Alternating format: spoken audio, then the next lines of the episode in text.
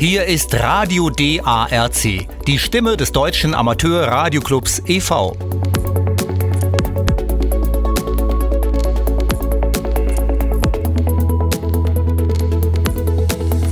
Wir senden unser Hauptprogramm sonntags ab 11 Uhr Lokalzeit auf 6070 kHz mit einer Sendeleistung von 100 Kilowatt über die Anlagen der ORS in Wien.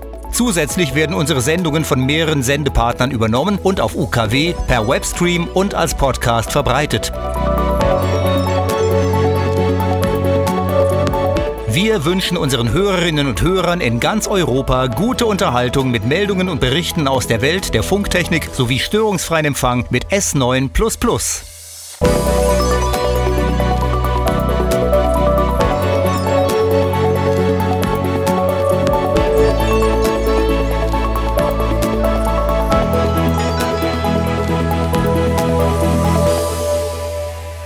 Hallo und herzlich willkommen, liebe Funkamateure und Technikinteressierte. Wieder mal heißt es Senderlos für eine neue Ausgabe von Radio DARC. Heute ist es die Nummer 468. Ich bin Cody Farrin und werde Sie durch das kommende Technikmagazin führen. Letztes Jahr feierten wir den 100. Geburtstag des Radios. Ein ganz schön betagtes Alter, aber ausgestorben oder altmodisch geworden ist der Rundfunk deshalb noch lange nicht.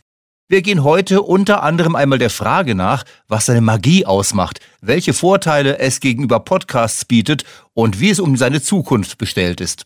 Eine Zukunft in Bezug auf eine stabile Rundfunkversorgung, auch in Not- und Krisenfällen, die hat sicher unsere Kurzwelle. Born to be alive, kann man da nur sagen. Und das kommt jetzt von Patrick Hernandez.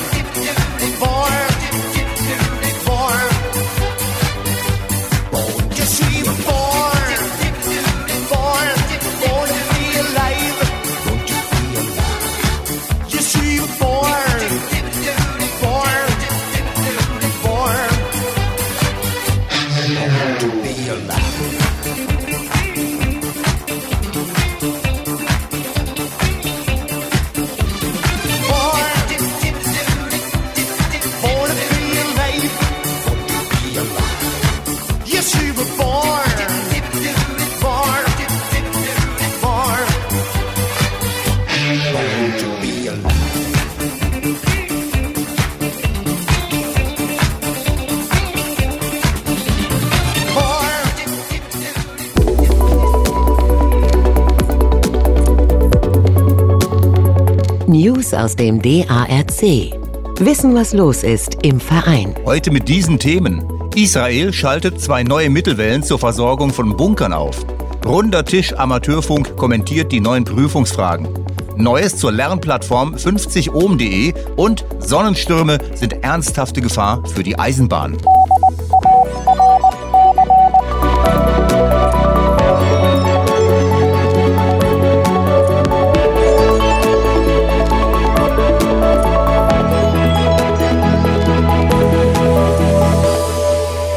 Israelische Tageszeitung Jerusalem Post berichtet, wurden für das Programm des israelischen Armeesenders Galai Zahal Anfang Januar zwei neue Mittelwellenfrequenzen aufgestellt. Sie sollen Menschen sowohl in den grenznahen Gemeinden und bedrohten Gebieten rund um Gaza wie auch in Schutzräumen und Bunkern erreichen, dort wo der UKW-Empfang unter Umständen eingeschränkt oder nicht möglich ist. Die Frequenzen 945 und 1287 Kilohertz mit je 250 Kilowatt Sendeleistung versorgen dabei den Bereich zwischen Haifa und Beersheba sowie den Norden bis zur libanesischen Grenze zusätzlich zu UKW. Die Signalzuführung erfolgt durch die Basic Israeli Telecommunication Corporation Limited, Israels größtem Telekommunikationsanbieter. Finanziert werden die Anstrengungen vom israelischen Kommunikationsministerium. Die neue israelische Mittelwelle auf 1287 Kilohertz ist auch in Deutschland oft abends mit kräftigem Signal zu empfangen. Diese Aktionen sind ähnlich wie in der Ukraine, wo mit Kriegsausbruch ebenfalls längst stillgelegte Mittelwellensender wieder reaktiviert wurden. Es zeigt sich damit sehr deutlich, dass für Krisenfälle und Naturkatastrophen der Mittelwellenrundfunk das Verbreitungsmedium der Wahl ist, weil er sehr hohe und sichere flächendeckende Versorgung gewähren kann. In Deutschland wurden die letzten Mittel- und Langwellensender im Jahr 2015 abgeschaltet und die Sendemasten gesprengt. In vielen Ländern werden offenbar komplett andere Entscheidungen als hierzulande getroffen, was die Sicherheit der Informationsversorgung der Bevölkerung betrifft. In einer Mitteilung mit der Nummer 256 2023 veröffentlichte die Bundesnetzagentur in ihrem Amtsblatt Nummer 24 am 20. Dezember des vergangenen Jahres den neuen Fragenkatalog für Amateurfunkanwärter. Der zugehörige Entwurf einer Verfügung zum Antragsverfahren und Durchführung von Amateurfunkprüfungen sollte bis zum 1. Februar 2024 kommentiert werden. Am vergangenen Samstag, dem 20. Januar, traf sich deshalb der Runde Tisch Amateurfunk in einer Videokonferenz, um diesen Entwurf mit seinen insgesamt neun Punkten im Detail zu besprechen und im Bedarfsfall Korrekturen vorzuschlagen. Nach etwa zweieinhalb Stunden konnte dieses Treffen beendet werden mit einem Dokument, das der RTA wie gewünscht an die deutsche Regulierungsbehörde schicken wird. Zum neuen Fragenkatalog und der kommenden neuen Amateurfunkverordnung informierte der DARC bereits umfänglich auf seiner Webseite und ebenso hier bei Radio DARC. Parallel zum neuen Fragenkatalog wurde kurz vor Weihnachten auch eine neue Ausbildungsplattform mit der Adresse 50ohm.de online gestellt. Hier finden Anwärterinnen und Anwärter für die Lizenzprüfung umfangreiche Informationen. Herzstück ist das von Grund auf neu entwickelte Lehr- und Lernmaterial, das zunächst als Online-Kursmaterial angeboten wird. Das Team von ehrenamtlichen Helfern hat sich zuerst auf die komplett neue Klasse N sowie auf die Inhalte der Digitaltechnik konzentriert, da hierfür bisher kein anderes Ausbildungsmaterial verfügbar ist. Nach und nach werden immer weitere Erklärvideos eingestellt. Die Entwicklungen sind in vollem Gange. So ist letzte Woche die dritte Lektion des Videokurses online gegangen. Sie wurde in Kooperation mit dem Amateurfunk-Channel von Michael Delta Lima 2, Yankee Mike Romeo und dem AJW-Referat des DARC produziert. Thematisch wird das Thema Amateurfunkstationen behandelt. In den nächsten Wochen werden nach und nach immer weitere Beiträge auf der neuen Ausbildungsplattform zu finden sein. Hier noch einmal die Adresse 50ohm.de. Ein entscheidender Meilenstein ist auch die Einführung einer Trainings-App, die optimal auf die Online-Plattform abgestimmt ist. Sie wurde vor wenigen Tagen im Apple Store für iOS sowie im Play Store für Android-Handys veröffentlicht. Damit kann man auch mit dem Smartphone für die Amateurfunkprüfungsfragen lernen. In diesen Wochen werden die Bahnfahrer in Deutschland immer wieder vor eine harte Probe gestellt. Die Lokführergewerkschaft GDL überzieht das Land schon zum dritten Mal mit mehrtägigen Streiks. Aber das ist nicht die einzige Bedrohung für die Bahn. Haben Sie sich beispielsweise mal Folgendes gefragt? Welche Auswirkungen hat das Weltraumwetter eigentlich auf die Eisenbahn? Äh, auf die Eisenbahn? Naja, Sonnenstürme können den Funkverkehr lahmlegen, Polarlichter auslösen, Astronauten in der ISS, in der Raumstation oder auf Missionen zu den Planeten gefährden und auch die Strahlenbelastung im Flugverkehr erhöhen. Aber die Eisenbahn, die fällt zwar in München schon wegen drei Schneeflocken im Gleis aus oder auch wegen einem bald in Rente gehenden Gewerkschaftsfunktionär. Aber wegen Sonneneruptionen? Aber ja, die Signalisierung ebenso wie der Betrieb erfolgen ja inzwischen elektrisch und die Strecken sind lang. Auf diesen kann sich deshalb einiges an Energiedifferenz ansammeln. Besonders kritisch sind dabei übrigens West-Ost-Strecken. Wissenschaftler der Universität Lancaster haben dazu in einem kürzlich veröffentlichten Aufsatz geschrieben, dass ein geomagnetisch induzierter Strom, der durch eine Sonneneruption oder einen koronalen Massenauswurf verursacht wird, so wie es ja erst im Dezember wieder war, hier bereits kritisch sein kann. Er kann Zugsignale sowohl auf die sichere Seite, also sprich die Strecke ist frei und wird irrtümlich als belegt gemeldet, als auch auf die gefährliche Seite kippen lassen. Das ist natürlich die unangenehmere Variante, die Strecke ist belegt und wird plötzlich als frei gemeldet. Die Schwellenwerte in einem Modellversuch waren dabei weitaus geringer als ein elektrisches Feld, das bei Sonnenstürmen im Jahr 1982 zu Störungen bei schwedischen Zügen führte. Während die Luftfahrt, Kraftwerkbetreiber und Stromnetzbetreiber an Störungen aus dem All denken, ebenso wie eigentlich alle Telekommunikationsanbieter, haben die Bahnunternehmen sich hierum bislang kaum Gedanken gemacht. Vor der Elektrifizierung der Bahnstrecken bestand zugegeben auch keine Gefahr, aber jetzt können stärkere Jahrhundertereignisse nicht nur beim irdischen Wetter durchaus massive Probleme auslösen. Ein Beitrag von Wolf Dieter, Delta Lima 2, Mike Charlie Delta. Das waren unsere heutigen Meldungen aus der Funkwelt für Sie. Ja, das ist schon interessant, dass auch unsere Eisenbahn durch Sonnenstürme massiv gefährdet ist und keiner will es wahrhaben. Naja, hören wir zu diesem Thema erstmal einen passenden Song von Albert Hammond. Und der Titel I'm a Train.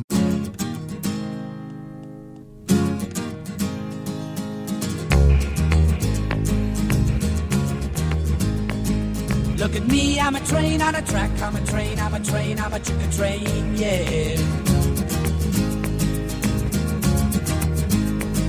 Look at me, got a load on my back. I'm a train, I'm a train, I'm a chicken train, yeah. Look at me, I'm going somewhere. I'm a train, I'm a train, I'm a chicken train, yeah. Look at me, I'm going somewhere. I'm a train, I'm a train, I'm a chicken train, yeah. Been a hard day, yes it has been a hard day, yes it has been a hard day, yes it has. I'm a train, I'm a chicken train, I'm a chicken train, I'm a train, I'm a chicken train, chicken train, yeah.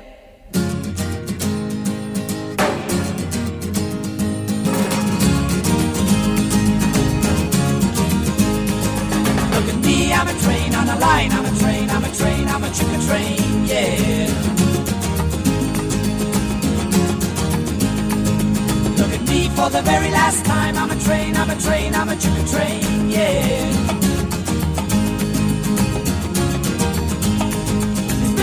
It's long and hard, I'm a train, I'm a train,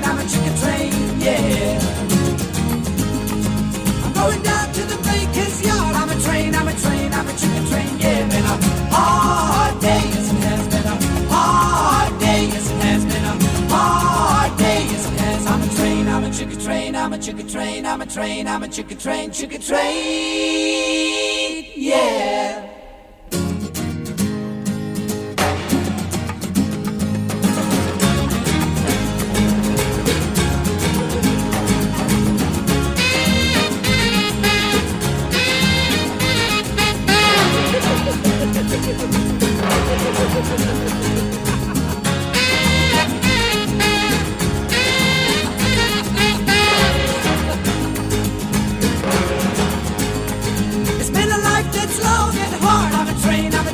I took a train, yeah.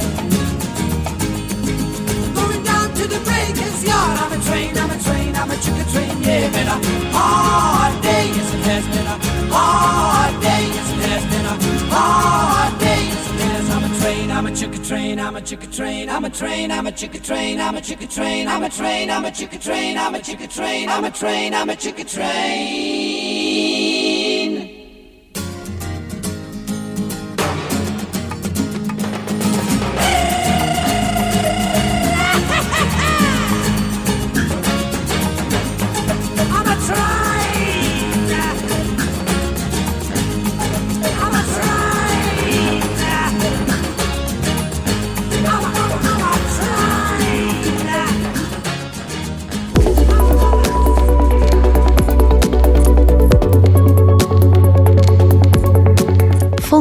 News. Alles, was Funkamateure und Kurzwellenhörer interessiert.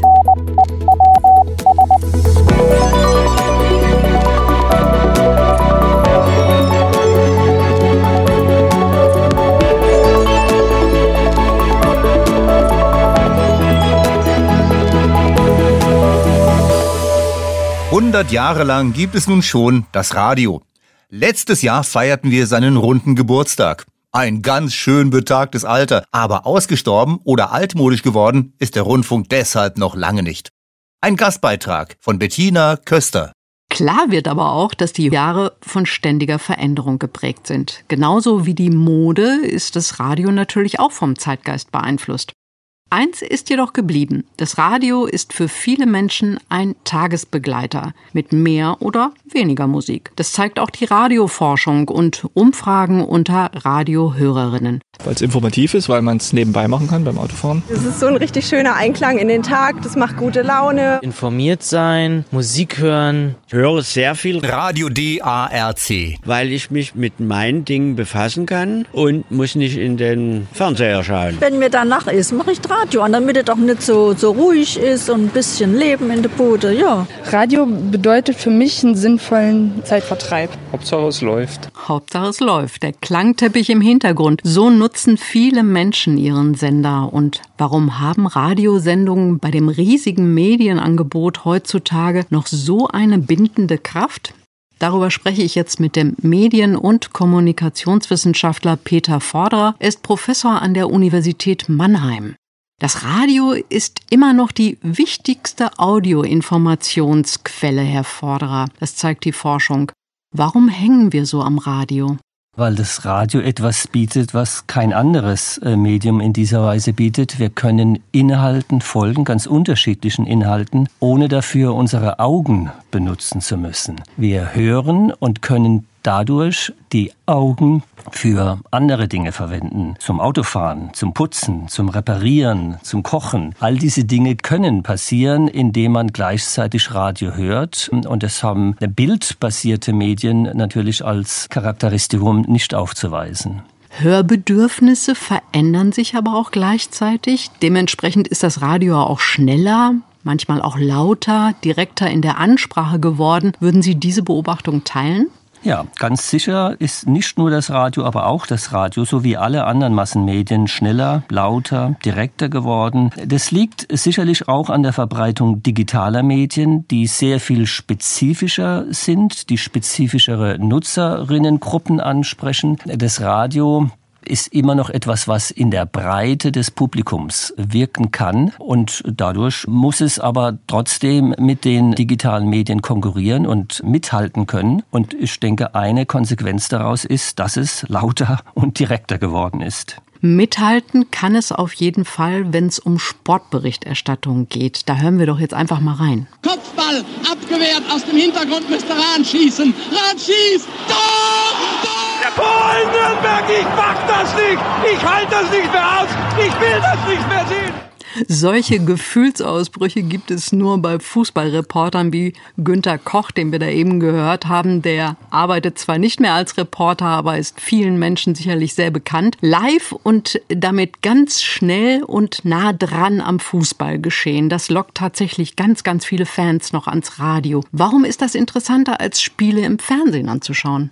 Ich glaube, das ist weniger ein Unterschied zwischen Radio und Fernsehen, sondern der Tatsache geschuldet, wie breit, wie homogen, wie dispers das Publikum ist. Und von der sehr betagten schon Übertragung von Günter Koch abgesehen, sind die aktuellen Radioberichte über Fußballspiele an ein sicherlich homogeneres Publikum gerichtet, die dort dieses auch schätzen. Sport, Unterhaltung, Musik und natürlich die Nachrichten die gehören einfach auch fest zum Radioprogramm. 13 Uhr. Nachrichten. Nachrichten leicht.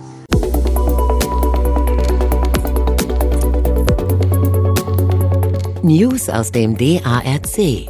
Wissen, was los ist im Verein.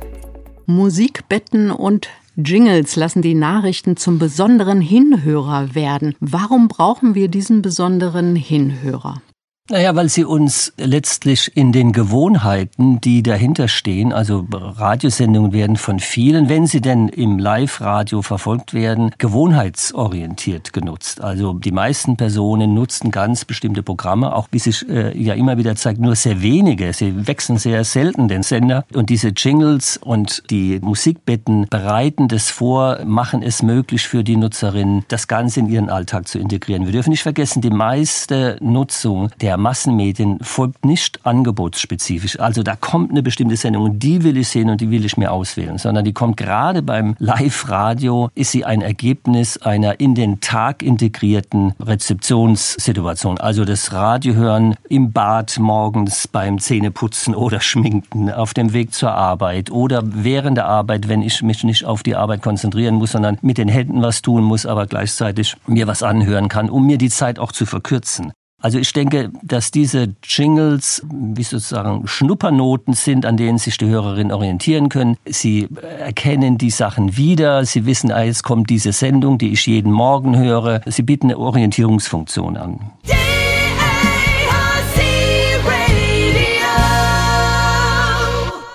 Wie haben sich denn sonst die Hörbedürfnisse geändert? Naja, also ich glaube gar nicht, dass sich die Hörbedürfnisse insgesamt großartig verändern. Was wir ja feststellen in den letzten Jahren ist insbesondere bei der Gruppe der jüngeren Hörer und Hörerinnen eine Abnahme der Nutzung von Live-Radio und eine Zunahme der Nutzung von Podcasts. Das ist aber etwas, was wir in allen Medien erkennen. Eine größere, ja, wenn Sie so wollen, Unzufriedenheit damit, dass man etwas vorgesetzt bekommt, was für ein breites Publikum geschaffen wird, dass man dann zu einem bestimmten Zeitpunkt auch wahrnimmt. Man könnte ja positiv formulieren, die Nutzerinnen sind hier quasi ermächtigt worden zu sagen, ich höre mir und schaue mir auch das an, was ich anschauen will, und zwar zu dem Zeitpunkt, an dem ich das will und auch, was ja auch noch dazu kommt, an jedem beliebigen Ort, weil ich mein Smartphone bei mir habe und es darüber empfangen kann. Und das sehen wir in den Zahlen der Nutzung, die sich bei den älteren Generationen überhaupt nicht so deutlich erkennen lassen, aber insbesondere bei den Jungen, die eine viel größere Offenheit gegenüber neuen Medien haben, auch ein viel größeres Interesse und vielleicht auch eine größere Distanz gegenüber dem Programm, was für alle da ist. Ich würde sehr vereinfacht formulieren sagen, die alten Hörerinnen bleiben bei ihren Mustern weitgehend, die jüngeren kombinieren sie, Offline- und Online-Nutzung und integrieren beides sozusagen in ihren Alltag.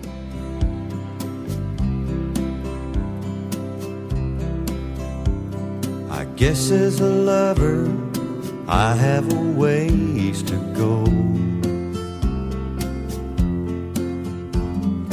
When someone wants you, they should just say it so. But you'll understand if you'll take my hand, then we can dance real slow to something on the radio. Listen to the radio. Oh, listen to the radio. Let's spend the night together, baby, don't go. They sing it on the radio. I try to find a way to explain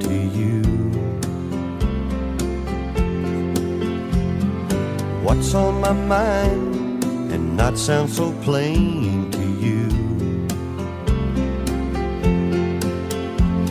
But you'll realize if you close your eyes, the feelings my words can't show. They're playing on the radio. Listen to the radio.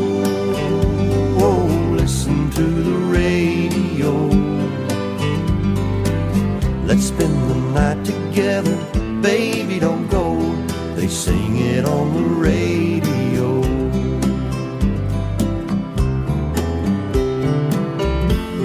The words I'd say don't seem to sound as real. The songs they play,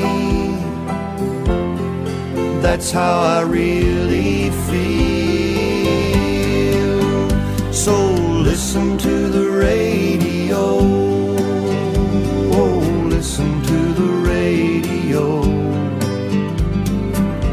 Let's spend the night together, baby, don't go.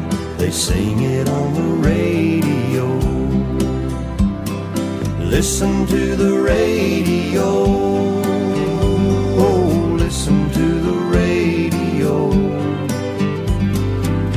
Let's spend the night together, baby, don't go. They sing it on the radio.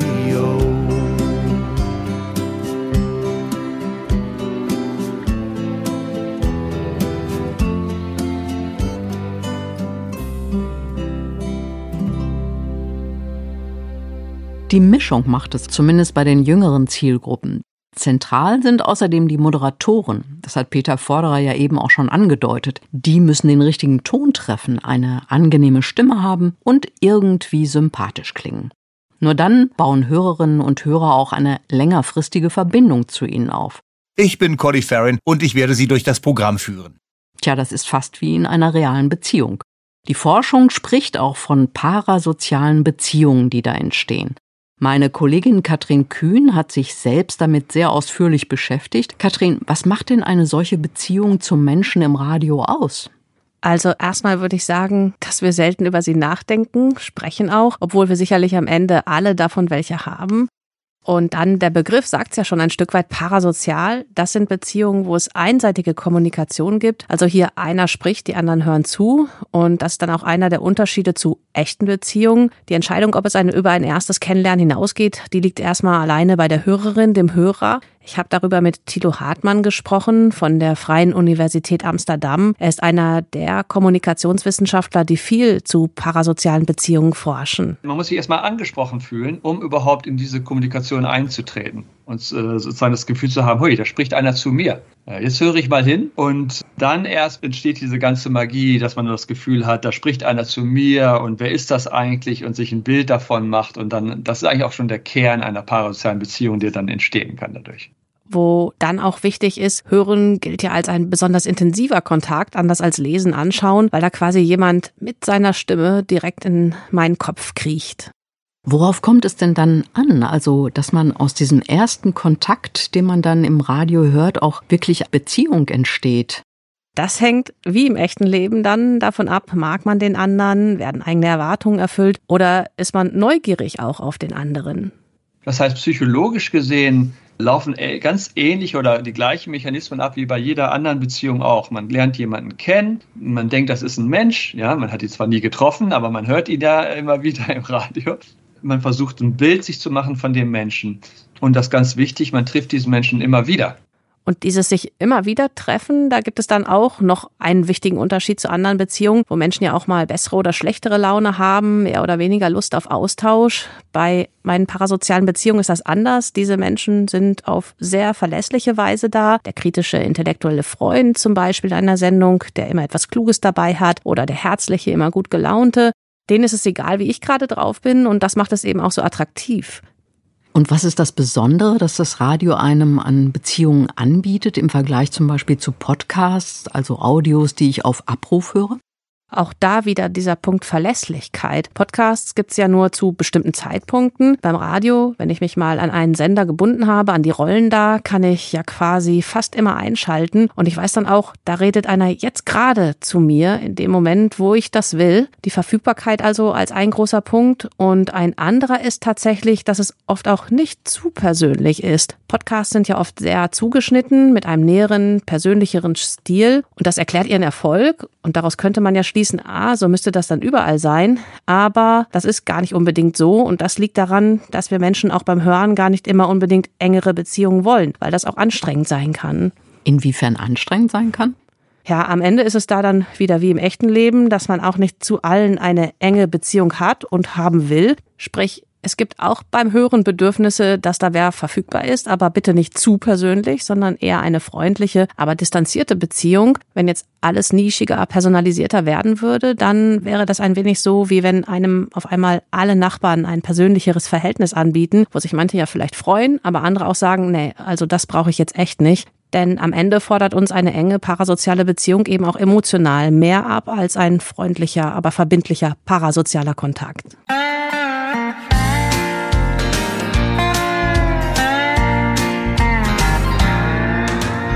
Autobahn, die liegt vor mir, die Nacht, sie bricht herein. Wenn du auch jetzt nicht bei mir bist, bin ich doch nicht allein. Denn die Musik, die ich grad höre, erinnert mich daran, dass es dich in meinem Leben gibt. Nur darauf kommt's mir an. Gott sei Dank gibt's das Radio, wenn ich auf der Straße bin. Mein Ziel weit von zu Hause fort, dort begleitet es mich hin. Gott sei Dank gibt's das Radio, denn es spielt die ganze Nacht. Es spielt so manchen Song für uns, der uns beide glücklich macht.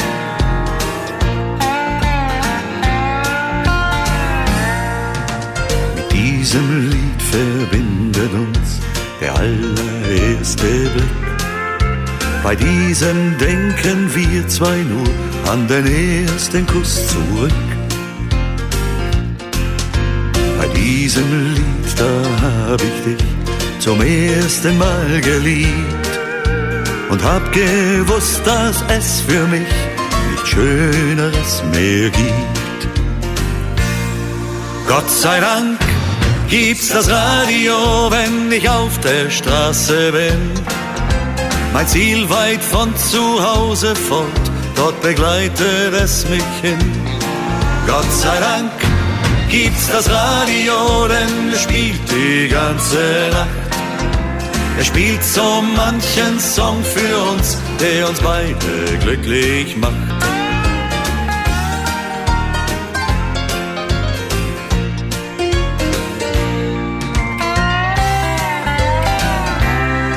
Gott sei Dank gibt's das Radio, wenn ich auf der Straße bin. Mein Ziel weit von zu Hause fort, dort begleitet es mich hin. Gott sei Dank gibt's das Radio, denn es spielt die ganze Nacht. Es spielt so manchen Song für uns, der uns beide glücklich macht.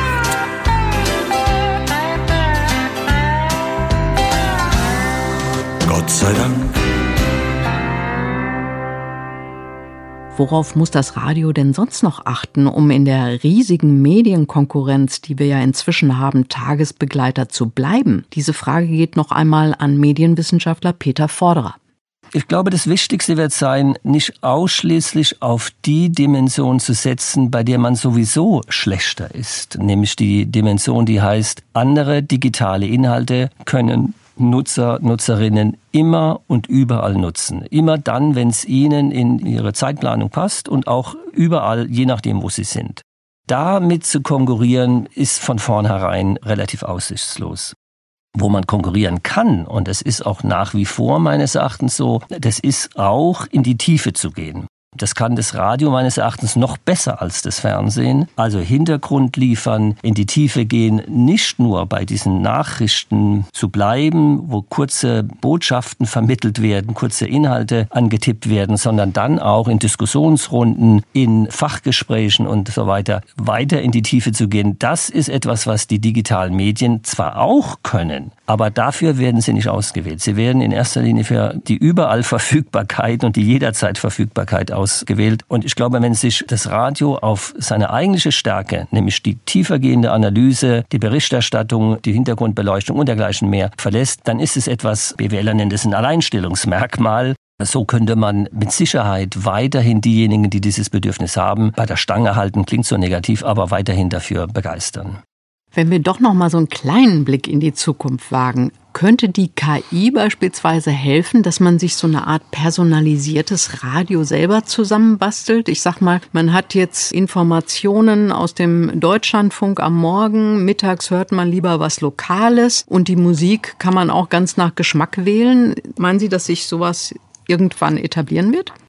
Also es könnte sicherlich helfen, genau dieses zu machen. Und es wird auch Bereiche geben, in denen einzelne Mediennutzer dieses so wollen und sagen, ich möchte die Dinge zusammengestellt bekommen, ob das von einer Person gemacht wird oder von einer KI. Die KI kann es vermutlich individuell viel spezifischer machen. Das halte ich für völlig unstrittig. Also man muss sich nur anschauen, wie Leute mit den Empfehlungen etwa auf den Streamingdiensten umgehen und wie sehr sie das nutzen, dass wenn sie bestimmte Filme oder Serien sich angeschaut haben, der Algorithmus ihnen sagt, also dann wird ihnen bestimmt auch dieses und jenes gefallen, weil es das gleiche Genre ist, vielleicht die gleichen Schauspieler und dergleichen mehr. Also das wird eine große Rolle spielen.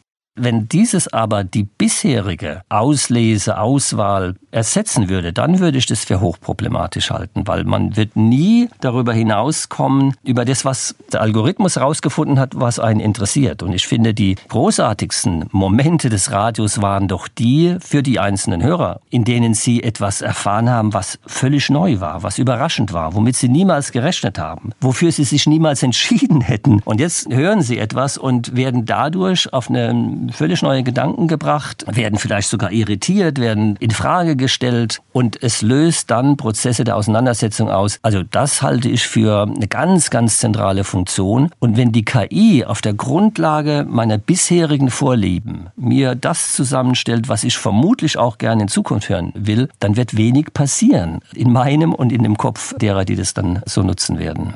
Das hört sich nach einem klaren Plädoyer für das Radio an. Der Kommunikationswissenschaftler Peter Vorderer meint übrigens auch, dass das Radio in einer immer komplexer werdenden Welt eine gewisse Lebenserleichterung mit sich bringt. Man muss schlicht weniger Entscheidungen treffen. Vom Aussterben kann also keine Rede sein. Mein Name ist Bettina Köster. Machen Sie es gut. I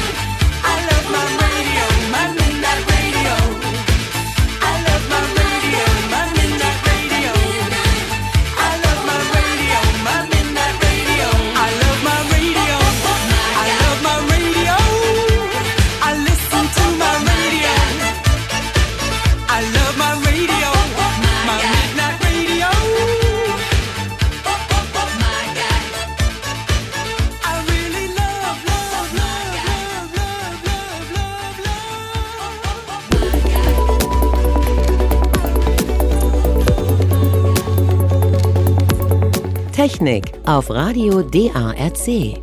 Verstehen, was dahinter steckt.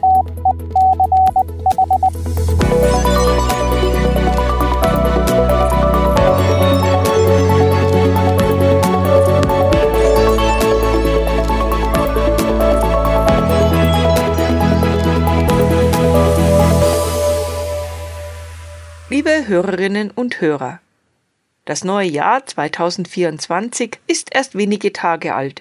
Aber können Sie sich noch an den Jahreswechsel von 1999 auf das Jahr 2000 erinnern? Nicht nur, dass uns alle das Umschnappen aller vier Ziffern der Jahreszahl faszinierte, nein, auch markierte der Beginn eines neuen Jahrtausends eine markante Zäsur in der Geschichte.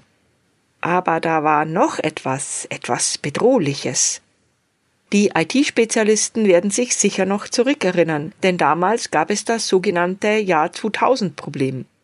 Gemeint war, dass Computer möglicherweise nicht mit dieser Datumsänderung umgehen konnten. Man befürchtete, dass Betriebssysteme abstürzen könnten mit weitreichenden Konsequenzen in verschiedenen Bereichen wie Finanzen, Energieversorgung, Telekommunikation und Transport. Unternehmungen und Regierungen auf der ganzen Welt investierten daher erhebliche Ressourcen in die Prüfungen und gegebenenfalls in die Lösung diverser Computerbugs und das zum Glück auch erfolgreich. Dank umfangreicher Vorsorge ist der Wechsel ins Jahr 2000 reibungslos geglückt und die Rechner sind nicht um Mitternacht abgestürzt. Übrigens, auch ich persönlich habe damals an IT-Projekten mitgearbeitet, die die Behebung des Jahr 2000 Problems zum Gegenstand hatten.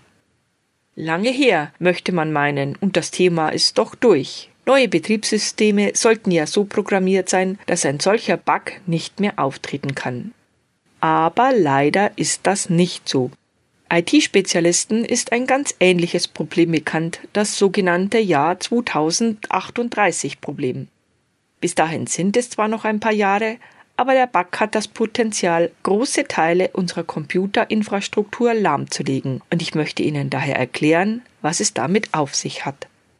Im Jahr 2038 droht eine neue potenzielle Computersicherheitskrise. Sie resultiert aus der Art und Weise, wie viele Computersysteme Datum und Uhrzeit in Unix- oder Linux-basierten Systemen speichern, das passiert nämlich seit dem 1. Januar 1970 in Sekunden als 32-Bit Ganzzahl. Das 32-Bit-Limit wird aber am 19. Januar 2038 um genau 4.14 Uhr erreicht werden.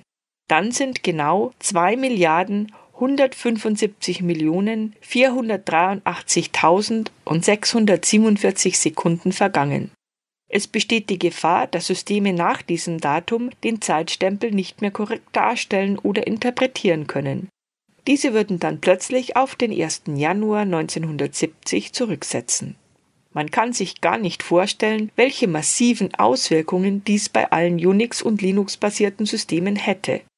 Nicht nur Millionen privater PCs wären betroffen, auch Web- und Mail-Server Steuercomputer, Rechenzentren, Banken, in der Industrie, in der Forschung, einfach überall. Wenn Systeme nicht mehr in der Lage sind, genaue Zeitstempel zu liefern oder Ergebnisse ordnungsgemäß zu protokollieren, findet man keine Dateien mehr und zeitgesteuerte Ereignisse, sogenannte Cronjobs, versagen. Über 600 Linux-Distributionen sind nach Angaben der Computerzeitschrift chip.de vom Jahr 2038 Problem betroffen und werden wohl komplett unbrauchbar. Firmen und Regierungen auf der ganzen Welt arbeiten derzeit an der Lösung des Problems. Dazu gehört etwa die Verwendung alternativer Datumsformate, bei denen die 32-Bit-Beschränkung nicht zum Tragen kommt, oder die Nutzung von anderen Zeitalgorithmen. Am sichersten wäre jedoch ein Umstieg auf 64-Bit-Systeme.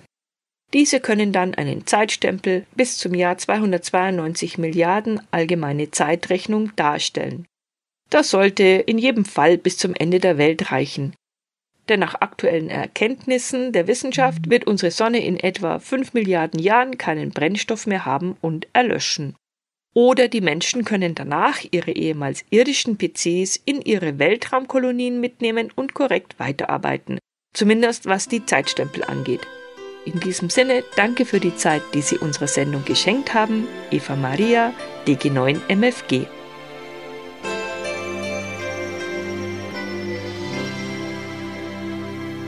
day I live, I want a day to give the best of me. I'm only one, but not alone. My finest day is yet unknown. I broke my heart for every gain to taste the sweet. I face the pain. I rise and fall, yet through it all, this much remains.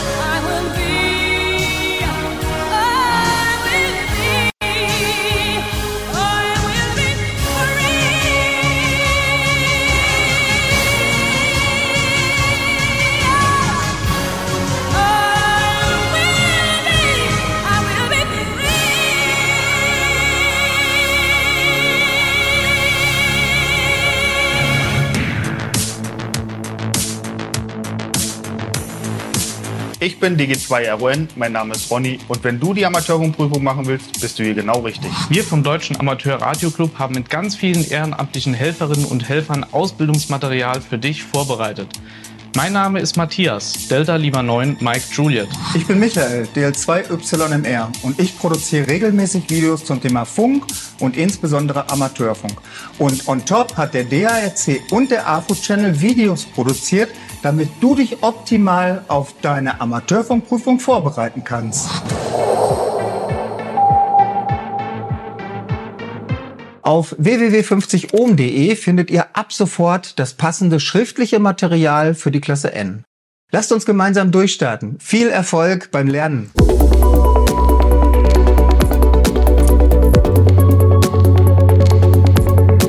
Funkwettervorhersage. Einschätzung der Wellenausbreitung für die nächsten Tage.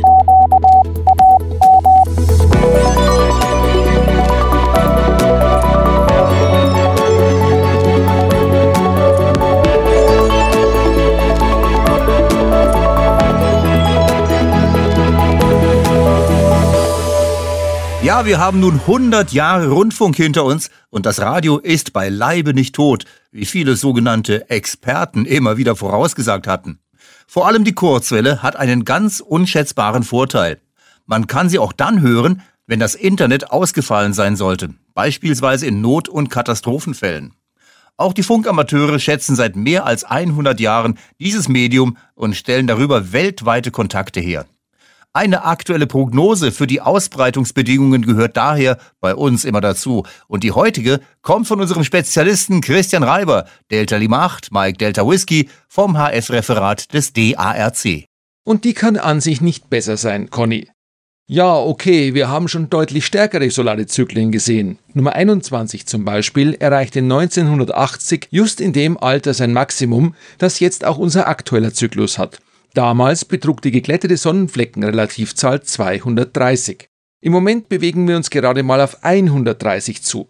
Die Sonnenaktivität sorgte damals für noch längere Öffnungszeiten der oberen Bänder, 20 Meter war oft rund um die Uhr in Betrieb und es war mehr DX auf 6 Meter los, das damals allerdings in Deutschland und den meisten anderen Ländern der Region 1 für die Funkamateure gar nicht zugänglich war. Aber das ist Schnee von gestern. Es zählt das heute und auch da sind alle Bänder geöffnet. Die MUF gipfelt mittags weiter bei 40 MHz, das 10-Meter-Band ist von Sonnenauf bis Sonnenuntergang offen. 20 Meter schließt zwei bis drei Stunden nach Sonnenuntergang. Nachts funktioniert häufig noch das 30-Meter-Band. 40 bis 20 Meter haben morgens bei Bandöffnung ein kurzes Fenster nach Neuseeland, bis dort die Sonne untergeht. Von diesen Bedingungen profitiert auch die derzeit laufende Die-Expedition nach Clipperton Island, die hierzulande schon auf allen Kurzwellenbändern gehört werden konnte. Wunderbar. Und diese Bedingungen sollten auch die nächsten Wochen weiter anhalten, bis dann die zunehmende Tageslänge im Frühling und Sommer zu mehr Dämpfung führen wird und es für F2-Ausbreitung auf 10 und 12 Meter zunehmend schwierig werden dürfte. Der solare Flux kehrte letzten Dienstag knapp vor 200 Einheiten um und fällt ins nächste Tal auf unter 150. Diese kurzfristigen Schwankungen verdecken aber, dass der mittelfristige Trend, der in der zweiten Jahreshälfte 2023 nach unten zeigte, inzwischen wieder im Ansteigen begriffen ist. Das passt zu den Erwartungen, dass irgendwann zwischen Mitte 2024 und Mitte 2025 das Maximum erreicht werden wird. Und das kurzfristige Auf und Ab, das vor allem der Sonnenrotation geschuldet ist, wird auch für die nächste Woche wenig ändern. Die Bedingungen werden sehr ähnlich zu denen der vergangenen Woche sein. Mit Ausnahme allerdings beim Erdmagnetfeld. Zwar hat sich auf der Sonne letzte Woche einiges an Filamentablösungen und koronalen Masseauswürfen ereignet, die waren auf unserem Planeten jedoch ohne größere Auswirkungen. Das ändert sich jetzt, weil die aktiven Regionen inzwischen vor allem auf der Westseite der Sonne konzentriert sind und dort startende Plasmawolken erreichen mit einer weit höheren Wahrscheinlichkeit die Erde. Mehrere solche Plasmawolken dürften dieses Wochenende für ein unruhiges bis stürmisches Magnetfeld sorgen. Deren Verursacher war die aktive Region 3561, die sich Anfang der Woche binnen 48 Stunden aus dem Nichts in eine hyperaktive Fleckengruppe entwickelte und alleine am Mittwoch für neun der elf M-Flares verantwortlich zeichnete, um dann am Donnerstag ebenso schnell wieder still zu werden. Nach dem Wochenende werden dann zwei koronale Löcher wirksam, sodass es Montag und Dienstag noch etwas unruhig sein wird. Dann ebbt das aber schnell ab und für die zweite Wochenhälfte sind keine weiteren Störungen erkennbar. Und damit sind wir mal wieder am Ende unserer Sendung. Sie hat hoffentlich wieder Spaß gemacht. Eine schöne Woche mit hoffentlich viel Good DX.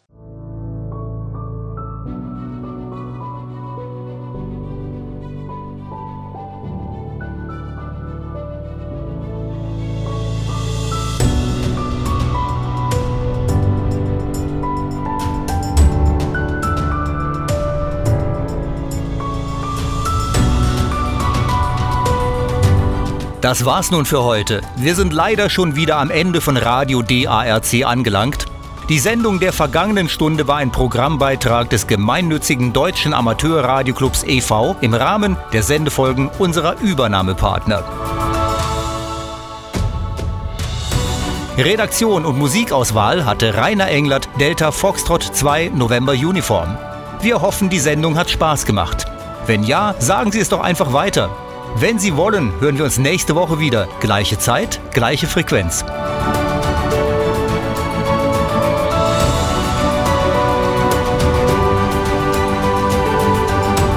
Radio DARC sendet seine Programmbeiträge europaweit in einer Hauptsendung immer sonntags ab 11 Uhr Lokalzeit auf 6070 Kilohertz mit einer Sendeleistung von 100 Kilowatt. Zusätzlich werden unsere Sendungen von mehreren Sendepartnern übernommen und auf UKW, per Webstream und als Podcast weiterverbreitet.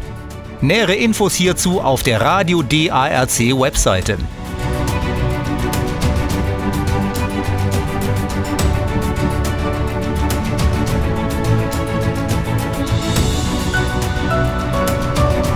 Für Empfangsberichte erhalten Sie auf Wunsch gerne eine QSL-Karte. Schreiben Sie uns einfach eine E-Mail an radio.darc.de. Nochmal, radio.darc.de. Das Redaktionsteam freut sich auf Rückmeldungen unter radio.darc.de oder auf Facebook unter DARC-EV.